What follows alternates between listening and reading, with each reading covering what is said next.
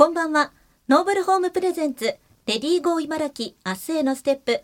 パーソナリティを務めます、有働文子です。今日も一日お仕事子育てお疲れ様でした。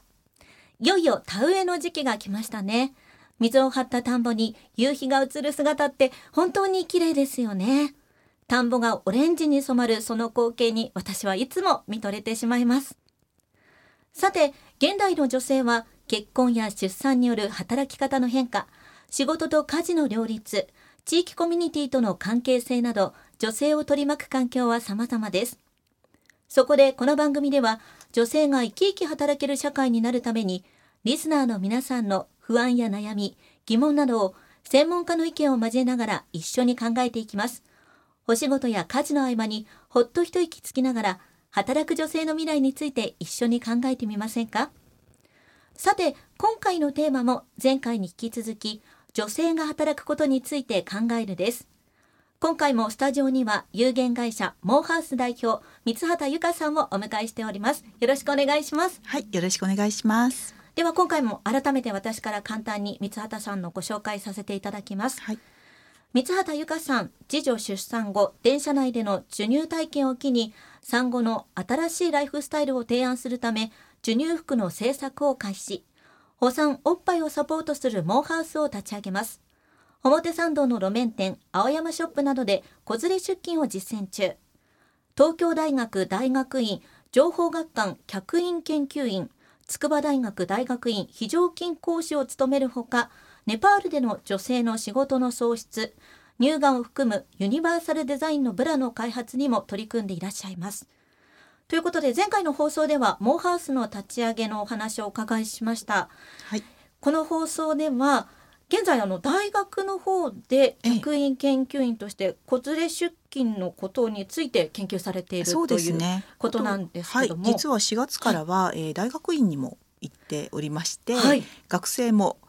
まあ実は去年までも別の大学院行ってたんですけど、また4月から別の大学院ではい学生生活も学院で研究をしながら、はい、さらに学生としての学びも続けているっていうことなんですか、まあ、研究だけのつもりだったんですけど、はい、せっかくだから同じ学費払うのでやっぱり授業は取ろうかなと思って学んでいたりはします。うん、実際にその子連れ出勤の社会的なこう意味っていうのはどういうところにあるんでしょうか？うそうですね。あのそこを実は立証したいと思って研究を始めてるんですね。あの私たちの会社、まあ、モーハウスという会社で授乳用の服を作ってる会社なんですけど、はい、この授乳服って皆さんピンとこないと思うんですけど、まあ、胸を出して授乳しやすい、うん、赤ちゃんに母乳を飲ませやすい服っていうところは皆さんご存知なんですけど、はい、それ胸見えるよねって思え思ってません？皆さん。私もあの母乳育児でやったんですけども、うん。ちょっとあの普通の服だとやっぱり、ね、胸見えてしまうんですよね。うん、で授乳服って言って買ったものも大体胸見えますよね。ねうちの服胸見えないんですよ。そうなんです。モさんのはそうそうそうそう。考えられていて、うん、はい、あのカタログ見ていただいても、はい、えこれ赤ちゃん抱っこしてるだけなんじゃないの、うん、っていうのが全部実は授乳していて、うん、授乳するのがバレないし、それからだから電車の中でもステージの上でも授乳できちゃうし、はい、あと1秒で授乳できるんですね。っていうふうに考えて作ってるものなので、まあ、そういう意味ではそのその辺で売られてるのは全部授乳服じゃないよって私たちは思ってるんですけど、でもこの服を使うと何でもできちゃう。赤ちゃんが一緒にいても。旅もできるし、はい、電車も乗れるし買い物だって行けるしだだったら仕事だってできるよね。っていうことで赤ちゃん抱っこして、うん、えお店で働いてるんですね。でお店でも働いてるしオフィスでも働いている。うん、で、えー、それをやってると子どもたちがなんだかね人懐っこくなってくるとか、はい。うん、もう誰にでも笑顔でね返せて、うん、電車に乗ってても周りから声かけられて可愛がられることが多い、はい、普通は電車に赤ちゃん連れて乗ると、ね、みんなが冷たいって言うじゃないですか。でも子連れ出勤されてる子供全然そんなことないんです。逆なんですよ。うん。えそれはなんでですか、うん、やっぱり小さい頃からいろんな大人に出会って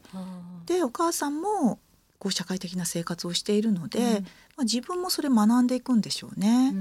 それからもっと大きくなった子どもはえー、お父さんだからうちのスタッフが言うんですけど夫はどうも私がね出張って言うとあんまりいい顔しないんだけど、うん、うちの息子はすごくね協力的で「はい、いやママが仕事してるのかっこいいから行ってきていいよ行ってらっしゃい」みたいな感じで、うん、もう同志なんですみたいなそんなことを言ったりとか。あとやっぱりお母さん自身も子育てが上手になっていきますね。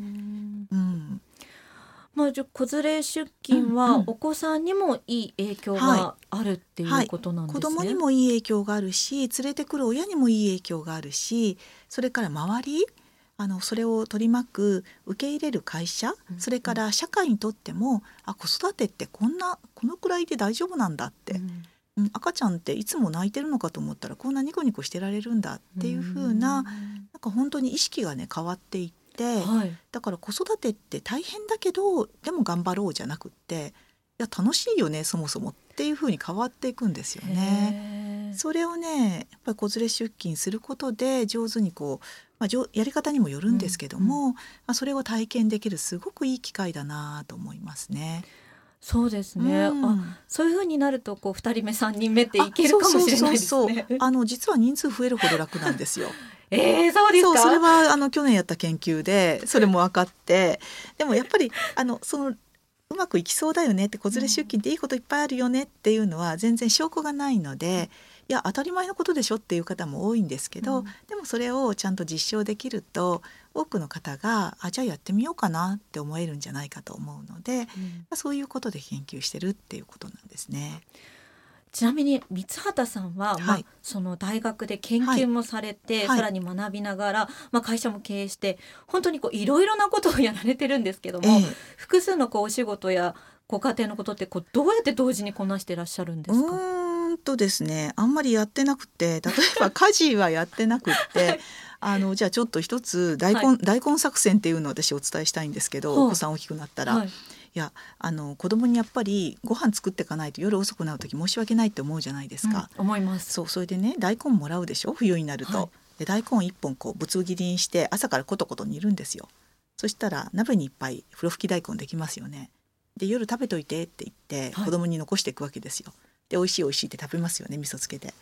で全部食べきれないじゃないですか、はい、翌日もじゃあ残り食べといてねって言うんですよ。でそうするといやもう飽きたっていうかじゃあ今度はゆず味噌とかってやるんですけど、はい、まあ3日目ぐらいになるともう大根嫌だって言い始めるのでじゃあ自分で作ったらっ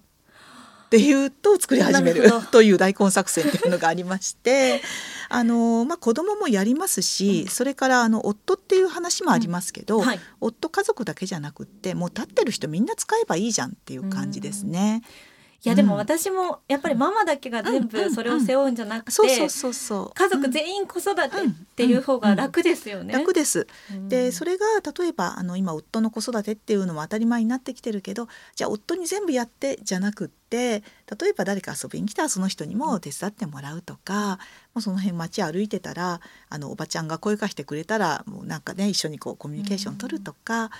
本当にいる人みんなが手伝ってくれるモードになるといいなって思いますしそれができるようになるには子どものコミュ力がすごく大事なので、うん、子どもが勝手に笑い返してくれるようにいろんな人に合わせながらいろんなところに連れ歩きながら育てると、まあ、今コロナで難しいかもしれないですけど、うん、きっとお母さんの子育ては楽になると思います。